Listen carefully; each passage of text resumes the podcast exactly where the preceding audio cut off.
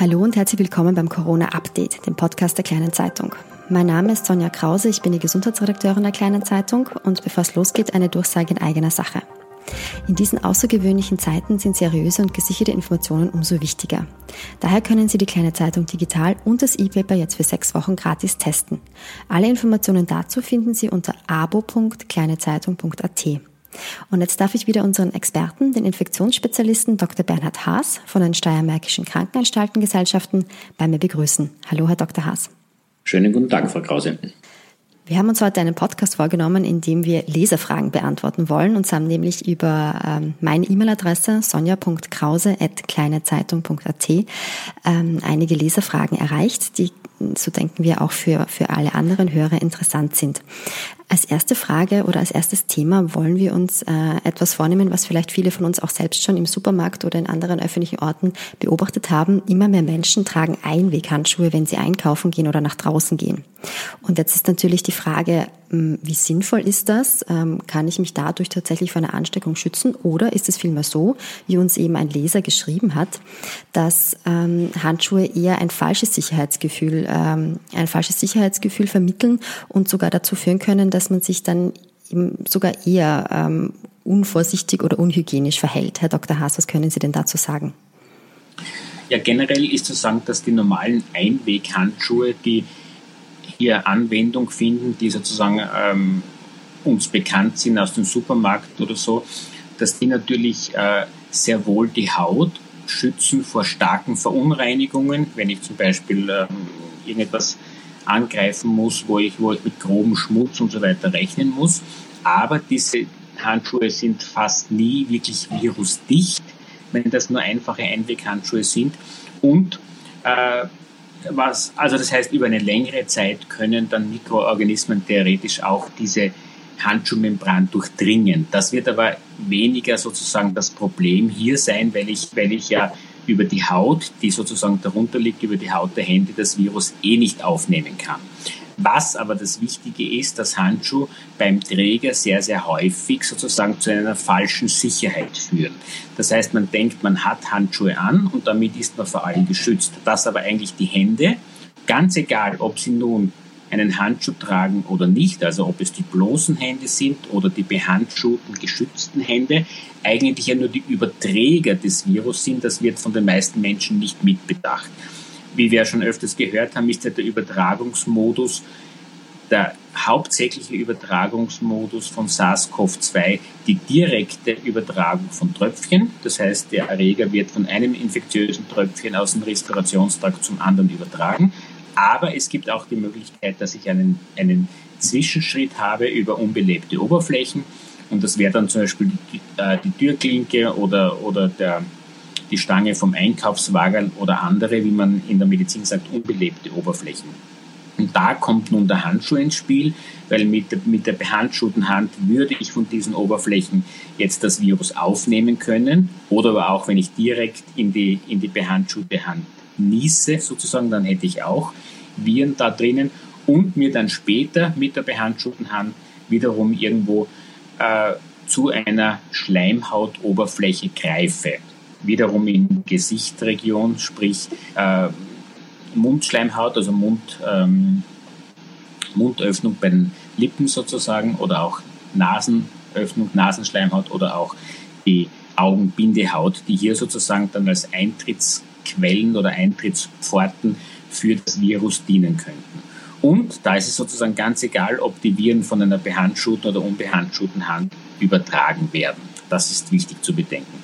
Das Weitere, was ist, ist, dass wenn ich lange, lange Zeit äh, einen Handschuh trage, dass ich natürlich darunter stark schwitze und das und, und man hat dort eine, eine, ein Milieu von hoher Feuchtigkeit und natürlich eigentlich Körpertemperatur, wo sich eventuell sonst vorhandene Mikroorganismen, ich rede jetzt auch nicht nur von Viren, aber auch von Bakterien und anderen Erregern sozusagen sehr, sehr gut vermehren könnten. Das heißt, das Wichtigste ist einmal, beim Ablegen der Handschuhe muss man gewisse, eine gewisse Sequenz einhalten, dass man nicht erst sozusagen beim Ablegen die, die Schmutzpartikel und auch möglicherweise infektiösen Partikel, die sich auf der Handschuhoberfläche befinden, wiederum auf die Hände gelangen in, in größter Weise. Da gibt es ein eigenes Prozedere und eine Anleitung, wenn man die Handschuhe richtig ablegt. Und das Zweite ist dann, dass man sich trotzdem, dass man Handschuhe angehabt hat, sich nachher gründlich die Hände wascht oder wenn es eine Hochrisikosache war, auch die Hände nochmal desinfiziert. Aber wenn ich Sie richtig verstehe, Herr Dr. Haas, ist es ja dann eigentlich gar nicht unbedingt notwendig, Handschuhe im öffentlichen Raum zu tragen, oder? Ist für normale, äh, sage ich jetzt, Tätigkeiten im öffentlichen Raum, wo ich ähm, einkaufen gehe, ein Einkaufswagen mir nehme oder, oder andere Dinge durchführe, überhaupt nicht notwendig. Die nächste Frage, die uns erreicht hat, äh, betrifft das Thema Swimmingpool. Äh, der, der Herr, der uns geschrieben hat, beschreibt das so, dass äh, die Familie in einem gemeinsamen Haus, also in einem gemeinsamen Haus lebt, wo Großeltern und eben die Familie mit den Kindern ähm, zwar mit großem Abstand voneinander leben, aber sie würden natürlich gerne gemeinsam diesen Swimmingpool benutzen, wenn sich jetzt äh, das Wasser erwärmt und das Wetter wieder schöner wird. Und die Frage wäre jetzt, ähm, ob denn äh, nachdem die Kinder oder die Familie darin gebadet hat, auch die schon relativ alten Großeltern dasselbe Becken benutzen können. Herr Dr. Haas, was weiß man denn darüber, ähm, welche Rolle das Wasser beziehungsweise eben in dem Fall Badewasser oder Poolwasser ähm, für die Übertragung des Virus spielen kann? Ja, die Frage ist insofern noch sehr, sehr schwierig zu beantworten, da es sozusagen über Umweltgewässer und Überlebensfähigkeit dieses Virus noch keine wirklichen guten Untersuchungen gibt. Das heißt, wenn, wenn, wenn es keine Untersuchungen vom speziellen neuen Coronavirus gibt, dann kann man wieder nur versuchen, aus anderen virologischen Daten Gleichnisse abzuleiten. Das heißt, valide Aussagen sind momentan dazu nicht möglich. Äh, das Zweite ist natürlich, dass gerade im, im Privatpoolbereich die Möglichkeiten der Wasserentkeimung eine, eine sehr, sehr große Diversität aufweichen. Da gibt es die Möglichkeit von einem Salzwasserpool bis zur Ozonbehandlung, bis zur wahrscheinlich gängigsten Methode mit einer Chlorbehandlung sozusagen. Und das ist alles natürlich mit dabei zu berücksichtigen, auch die Menge des verwendeten Chlors. Das heißt, valide kann man es nicht sagen. Was ich aber schon glaube, wenn es, wenn es ein, ein normaler geklorter Swimmingpool ist, nach den Anleitungen des Herstellers, also mit mit diesen Chlorkonzentrationen, die auch, auch immer wieder gemessen werden. Wenn man auch davon ausgeht, dass der Pool im Freien ist, das heißt, dass wir doch auch eine gewisse UV-Bestrahlung vom Wasser und den Oberflächen haben werden, ist vorab bei ähm, jetzt, wenn ich, wenn ich sage, es würde eine Stunde Zeitraum vergehen zwischen dem Zeitpunkt, wo die, wo die, wo die Kinder den Pool verlassen und die Großeltern dann schwimmen gehen, wäre für mich jetzt eine, ein ausreichender Sicherheitsabstand. Da muss man nämlich auch die Kirche im Dorf lassen, dass man sozusagen dann nur jetzt vor lauter Angst auch überhaupt keine, sage ich jetzt mal, jetzt körperlichen Aktivitäten oder irgendwas macht. Das gilt aber, wie gesagt, nur für den privaten Bereich, wo ich ja alle anderen Einflüsse ausschließen kann. Da weiß ich, dass meine Kinder eigentlich gesund sind. Da weiß ich, dass sie nicht wirklich äh, jetzt sehr, sehr unschön gesagt, irgendwelche Atemwegsekräte absichtlich sozusagen ins Wasser absondern. Sozusagen, das kann ich ja mit meinen Enkelkindern besprechen oder auch das werden die Eltern mit den Kindern besprechen. Und das Gleiche gilt dann auch, dass diese Großeltern, wenn sie dann schwimmen, natürlich versuchen werden, und das ist bei älteren Leuten wahrscheinlich eh sowieso der Fall, dass sie nicht unbedingt jetzt das Wasser vom Pool in Mund und Nase oder Augen bekommen. Und das sind einmal die großen Unterschiede. Das geht jetzt für Kinder untereinander, kann ich das alles nicht einhalten. Das heißt, das ist wirklich nur der, äh, der Fall. Ich habe hier Kinder, die schwimmen waren. Ich warte eine Zeit lang und dann sozusagen mache ich einen gesetzten äh, Schwimmeinsatz von den älteren Personen, die wirklich darauf dann sorgsam sind, dass sie eben nicht das Wasser, das Oberflächenwasser, wo rein theoretisch Viren sein könnten, in Mund, Nase oder Augen bekommen. Gut, also ich fasse das nochmal zusammen. Ähm, ein zeitlicher Abstand ist auf jeden Fall anzuraten. Sie haben gemeint, eine Stunde wäre so ein Sicherheitsabstand, den man, den man einhalten sollte. Ähm, und dann sollten eben die, die, die, die Großeltern auch darauf achten, dass sie jetzt nicht unbedingt untertauchen beziehungsweise Wasser in, in Auge, Mund oder Nase bekommen. Dann kann man das, ähm, kann man das so praktizieren. Ja, und ich bin da sehr zuversichtlich, verzeihen, wenn ich da nochmal kurz unterbreche, aber da bin ich sehr zuversichtlich, dass man hier in Zukunft auch äh, mehr wissen wird, weil natürlich das Thema öffentliche Bäder und Gemeinschaftsbäder schon von großem Interesse ist. Und ich denke, dass da einige Labors jetzt schon an Untersuchungen arbeiten, die sozusagen das Absterbeverhalten der Viren äh, in verschiedenen solchen Situationen, wie sie in öffentlichen Schwimmbädern vorkommen, auch genau untersuchen. Aber zum momentanen Zeitpunkt sind Ergebnisse von diesen Untersuchungen noch nicht bekannt. Alles klar. Ähm, dann hat uns eine weitere Frage erreicht, die wir in diesem Podcast auch schon einmal besprochen hatten, aber die Themen ähm, kommen ja immer wieder beziehungsweise verändern sich auch ein bisschen, ähm, nachdem jetzt ähm, die Leute doch immer wieder mehr draußen unterwegs sind, das Wetter schöner geworden ist, trifft man bei Spaziergängen ähm, immer wieder auch Jogger. Und uns hat eine, eine Hörerin geschrieben, ähm, ihr kommen immer öfters Jogger ohne Mundschutz entgegen. Und äh, der Abstand, den, den, der dann auch eingehalten werden kann, ist vielleicht gerade gerade noch 1,50 Meter, wenn überhaupt. Ähm, gleichzeitig gibt es im, im Freien natürlich Wind und Luftverwirbelungen und so weiter. Und Jogger, das haben wir ja schon mal besprochen, atmen natürlich auch intensiver, stoßen natürlich auch mehr Atemluft aus. Ähm, wie, wie gefährlich ist denn jetzt so ein, oder potenziell gefährlich könnte denn so ein Zusammentreffen mit einem Jogger auf vielleicht einem engen Spazierweg ähm, sein? Also muss man, wir hatten das ja auch schon mal als Thema, muss man hier besonders vorsichtig sein bei, bei Joggern, denen, denen man begegnet? Oder wie würden Sie die diese Situation einschätzen? Also ich glaube auch hier, dass wenn man sich mit Menschenverstand und, und allgemeinem Verständnis verhält, dass das Risiko wirklich sehr, sehr gering sein wird. Warum kann man das sagen? Äh, natürlich haben Sie recht, dass eine Person, die sich anstrengt, äh, führt heftigere und tiefere Atembewegungen durch. Damit würde auch das Risiko steigen, sozusagen, dass man mehr wenn der Jogger infiziert ist, das muss man auch davon ausgehen. Und ich glaube auch nicht, dass Leute, die wirklich hochsymptomatisch sind, das heißt wirklich schwere Symptome haben und damit dann auch wirklich sehr, sehr massive Virusmengen ausscheiden, dass die in diesen Zustand noch joggen gehen würden. Das muss man mal als erste Einschränkung sagen. Dann das Zweite ist, wenn er sich sehr anstrengt, dann wird er wahrscheinlich auch doch schneller laufen oder sowas. Das heißt, der eigentliche, der Zeitrahmen, der Begegnung ist wahrscheinlich bei einem laufenden Menschen und einer anderen Person, die sozusagen auch geht, sehr, sehr gering.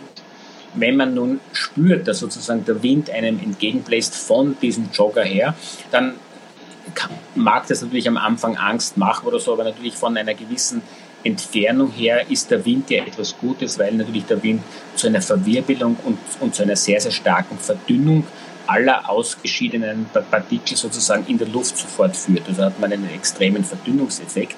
Und was man natürlich schon machen kann, wenn man jetzt ängstlich ist oder wenn man, wenn man, wenn man irgendwo nicht weiter als diese 1,50 Meter Abstand halten kann, dass man während des Zeitpunktes, wo der, wo der Jogger einem passiert, sozusagen, dass man den Kopf wegdreht. Das wird ja auch möglich sein und in diesen kurzen Moment, wo, wo man dem Jogger wirklich begegnet, auch vielleicht die Luft anhält und sich wegdreht, dann ist wirklich das Risiko auf ein absolutes Minimum reduziert.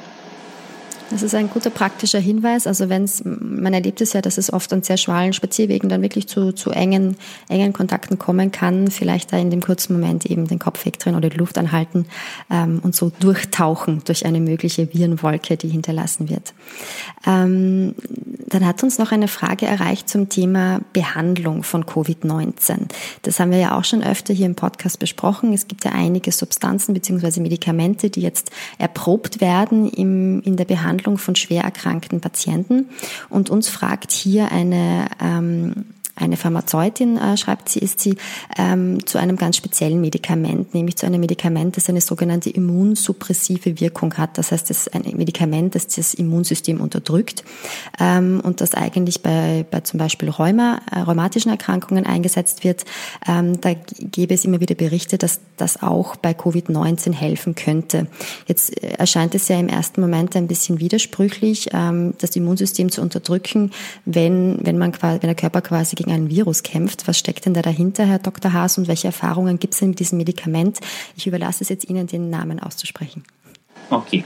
Ähm, um es vorwegzunehmen, das Medikament heißt Tocilizumab, ist ein monoklonale Antikörper und, und der Handelsname ist bei uns Roactembra oder in Deutschland nur Actembra und ist ein Medikament, das Rheumatoid, das gegen Rheumatoide Arthritis im Einsatz ist sozusagen. nach, nach Indikation. Das nur mal vorweg zur Frage. Zur Immunantwort und zur äh, und zur Pathogenese, warum auch solche Medikamente in Erwägung stehen, muss ich ein bisschen weiter ausholen. Wir haben in der ersten Phase der Erkrankung ja die Virusvermehrung. Das heißt, hier kommt es zu einer starken Vermehrung von Viren im Körper, die dann auch die Entzündungen und die, und die und die schädlichen Einflüsse sozusagen in den verschiedenen Gewebe des Körpers auslösen. Und hier wäre der Ansatzpunkt sozusagen mit antiviral wirksamen Medikamenten. Das heißt, ich möchte anfänglich die Zahl der Viren möglichst gering halten, indem ich die Replikation, die Vermehrung der Viren beeinflusse, möglichst so beeinflusse, dass ich sie fast verhindern kann, dass also im Endeffekt sehr, sehr wenig neue Viren entstehen. In der zweiten Phase der Erkrankung, die ja dann oft erst am Tag acht oder sowas nach den ersten Symptomen ist, wo es dann auch oft zu einer deutlichen Verschlechterung der Situation kommt und wo dann viele Leute entweder, wenn sie schon vorher stationär wäre, sozusagen an der Schwelle stehen, ob sie nun sauerstoffbedürftig und auch äh, aufnahmebedürftig auf eine Intensivstation wären. Hier ist sozusagen der Haupt, äh, Hauptpunkt der Pathogenese, also der, Erstehung, der, der Entstehung der Erkrankung eher in, einen, in einer überschießenden Immunaktivierung sozusagen. Das ist in der zweiten Phase. Da hat man eine Immunaktivierung im Körper. Man nennt es auch einen Zytokinsturm. Zytokine sind die Botenstoffe, die dann sozusagen im Gewebe äh, von Entzündungszellen abgesondert werden, um andere Entzündungsmediatoren, andere Entzündungszellen wieder sozusagen her, heranzulocken und herbeizurufen. Und hier kann man sozusagen mit diesen ähm, entzündungshemmenden Medikamenten, diesen hochaktiven monoklonalen Antikörpern, sehr, sehr gezielt in diesen Zytokinsturm eingreifen. Das heißt aber, hier muss ich genau wissen, wann ich einsetze. Also das geht nur sozusagen in der Phase 2, in der Phase, eigentlich erst in der Phase 2b, wo sozusagen die Host Inflammation Response sehr, sehr stark ist und wo ich äh, eigentlich wiederum die Schäden, die mir die überschießende Immunantwort im Körper anrichtet, möglichst gering halten möchte. Und hier laufen eben verschiedene Studien mit, mit diesen hochwirksamen immunbeeinflussenden Substanzen. Das wäre eben das Tocilizumab, aber es laufen andere Studien auch mit Sarilumab, das ist das Kevzara oder mit Silduximab. Das sind alles, ähm, man nennt sie auch Biologika, also hochaktive Stoffe, die im Immunsystem eingreifen. Aber hier sind sozusagen alle Bücher noch nicht fertig geschrieben und auch noch lange nicht geschlossen. Hier muss man erst wirklich die Ergebnisse der laufenden Studien abwarten. Das heißt, wenn ich das jetzt richtig verstanden habe, da geht es jetzt nicht mehr primär darum, das Virus zu bekämpfen mit diesen Mitteln, sondern darum, das Immunsystem des Menschen quasi wieder ein bisschen zu dämpfen oder auf, auf, äh, in die Balance zu bringen und dieser überschießenden Immunantwort äh, Herr zu werden. Das wäre quasi der Einsatz dieser Medikamente vollkommen richtig zusammengefasst, ja. Dann hat uns noch eine Frage erreicht. Ähm, da geht es um die Frage, es gibt ja jetzt doch schon ein paar Menschen, ähm, die eben eine Covid-19-Erkrankung durchgemacht haben und ähm, die damit als Genesene gelten. Welchen Umgang soll man denn denn jetzt mit diesen genesenen Personen äh, haben? Also kann man, sind die jetzt quasi ganz ausgenommen von all den, äh, von all den Maßnahmen, die jetzt beschlossen werden? Da, darf man mit denen ganz normalen Umgang pflegen? Darf man denen die Hände schütteln? Oder wie, wie ist das einzuschätzen? Wie, wie mit, mit quasi Covid-19 äh, Überlebenden mehr oder weniger? Wie, wie dürfen die sich im Alltag wieder verhalten oder bewegen? Also auch hier gilt, dass dass sozusagen die, äh, der Wissensstand bezüglich der Immunität, die beim Durchmachen einer Covid-19-Erkrankung entsteht, noch nicht ausreichend ist. Das ist zwar, ist zwar sozusagen nicht, nicht ähm, wie soll ich das jetzt gut ausdrücken, da werden die Hörer nicht zufrieden sein mit dieser Antwort, aber es macht auch andererseits keinen Sinn, irgendwelche unbewiesenen und noch nicht äh, irgendwelche Tatsachen zu behaupten, die noch nicht im Stand, mit, den, mit dem Stand der Wissenschaft abzugleichen sind oder die schon wissenschaftlich untersucht worden sind. Man kann wiederum nur die Gleichnisse von anderen Viruserkrankungen herziehen. Das wurde schon öfters gesagt und das wird natürlich auch äh, immer wieder auch von anderen Städten angegeben, es ist davon auszugehen, dass eine durchgemachte Viruserkrankung mit einer Antikörperproduktion sozusagen äh, im Körper einhergeht und dass diese produzierten Antikörper wahrscheinlich, soweit kann man das, das momentan interpretieren, wahrscheinlich eine Immunität hinterlassen wird. Man weiß nicht, ob das bei allen Menschen eintritt oder ob das nur bei 90 Prozent der Menschen eintritt oder ob das nur 85 sind oder wie auch immer. Das heißt, das weiß man schon mal nicht. Das ist der eine Punkt. Der zweite Punkt, man weiß nicht, wie lange diese mögliche schützende Immunität nachher anhalten wird. Das kann sein drei Monate, das kann sein zwölf Monate, das kann sein drei Jahre. Das nutzt jetzt alles nichts, wenn ich, wenn ich, wenn ich all diese Daten noch nicht habe, weil ich muss erst mal wissen, sind die Antikörper, die der Körper produziert, auch schützend vor einer Zweitinfektion? Sind diese und, und dann wie viele Prozent in der Bevölkerung produzieren diese Antikörper und wie lange sind dann sozusagen bei den meisten Menschen diese Antikörper auch vorhanden? Das ist einmal die Grundlage, die wissenschaftliche Grundlage. Da ist man natürlich momentan intensiv am Forschen. Und was auch, woran man auch intensiv am Forschen ist, sind sozusagen diagnostische Möglichkeiten, sogenannte serologische Tests oder Antikörpertests, um das Vorhandensein oder das Vorliegen dieser Antikörper im menschlichen Körper auch nachweisen zu können. Hier ist, wenn, wenn alles sozusagen so läuft, wie man sich vorstellt, mit einer ersten Antwort Ende April oder Anfang Mai sozusagen auch von den europäischen Zulassungsstellen und von der österreichischen Bundesregierung zu rechnen, dass man sagt, welche Antikörpertests sind verlässlich genug, um anzeigen zu können, dass diese Person auch wirklich diese Erkrankung durchgemacht hat und dass es nicht eine Kreuzpositivität mit einer anderen Erkrankung ist, die sozusagen entweder durch andere humane Coronaviren oder durch andere Viruserkrankungen, die halt aus irgendeinem Grund im Labor mit diesen Antikörpertest kreuz reagieren könnten. Das ist mal das eine. Das heißt, hier weiß man noch nicht, welche Antikörpertests, die momentan entwickelt werden, gut genug funktionieren und um auch diesen Zustand der durchgemachten Erkrankung nachweisen zu können. Das zweite ist, man muss dann auch noch unterscheiden, ob diese Antikörpertests auch sagen können, es liegt eine ausreichende Immunität vor. Und um auf Ihre Frage zurückzukommen, ob ich jetzt äh, Abstand halten muss und so weiter und ob ich, äh, ob ich Hände schütteln soll, dann ist die Frage sehr einfach natürlich aus, aus derzeitiger Sicht zu beantworten. Ja, weil ich momentan nicht mir sicher sein kann, sozusagen, dass diese Person ähm, nicht trotzdem noch, noch ähm, empfänglich ist oder eine zweite Mal Virus aufnehmen kann und auch wieder aufstellen kann, auch wenn es zum momentanen Zeitpunkt sehr, sehr unwahrscheinlich ist. Aber das heißt, die Antwort wäre eigentlich, äh, man sollte sich weiterhin an alle Maßnahmen halten, auch wenn man schon ein Covid-Genesener ist.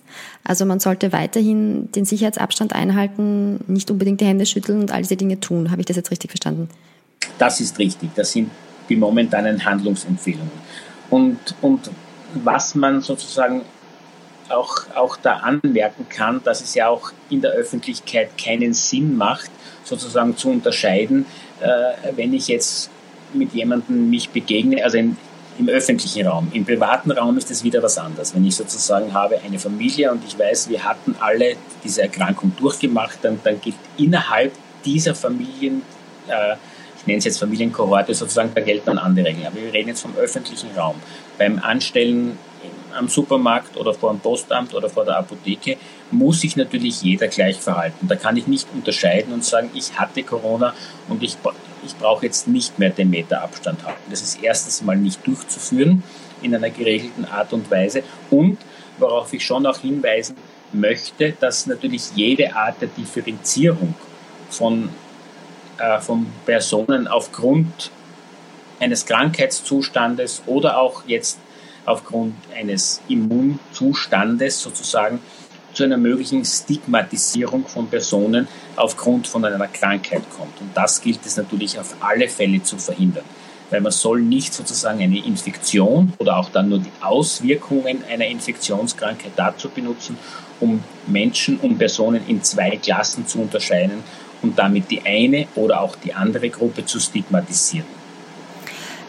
Genau, das ist ein wichtiger Punkt, ähm, weil Sie gesagt haben, innerhalb der Familie könnten andere Regeln gelten, wenn jetzt tatsächlich die ganze Familie das Virus durchgemacht hat, äh, erwiesenerweise, also wo das auch mit einem sogenannten PCR-Test bestätigt wurde, dass, dass, dass alle Familienmitglieder äh, Covid-positiv waren und dann wieder genesen sind. Ähm, dann könnte man sich quasi wieder ein ganz normales, Familien, normales Familienleben führen, würde man dann, würde man dazu raten. Wenn, wenn diese Mitglieder der Mitglieder der Familie zuvor schon alle zusammen waren.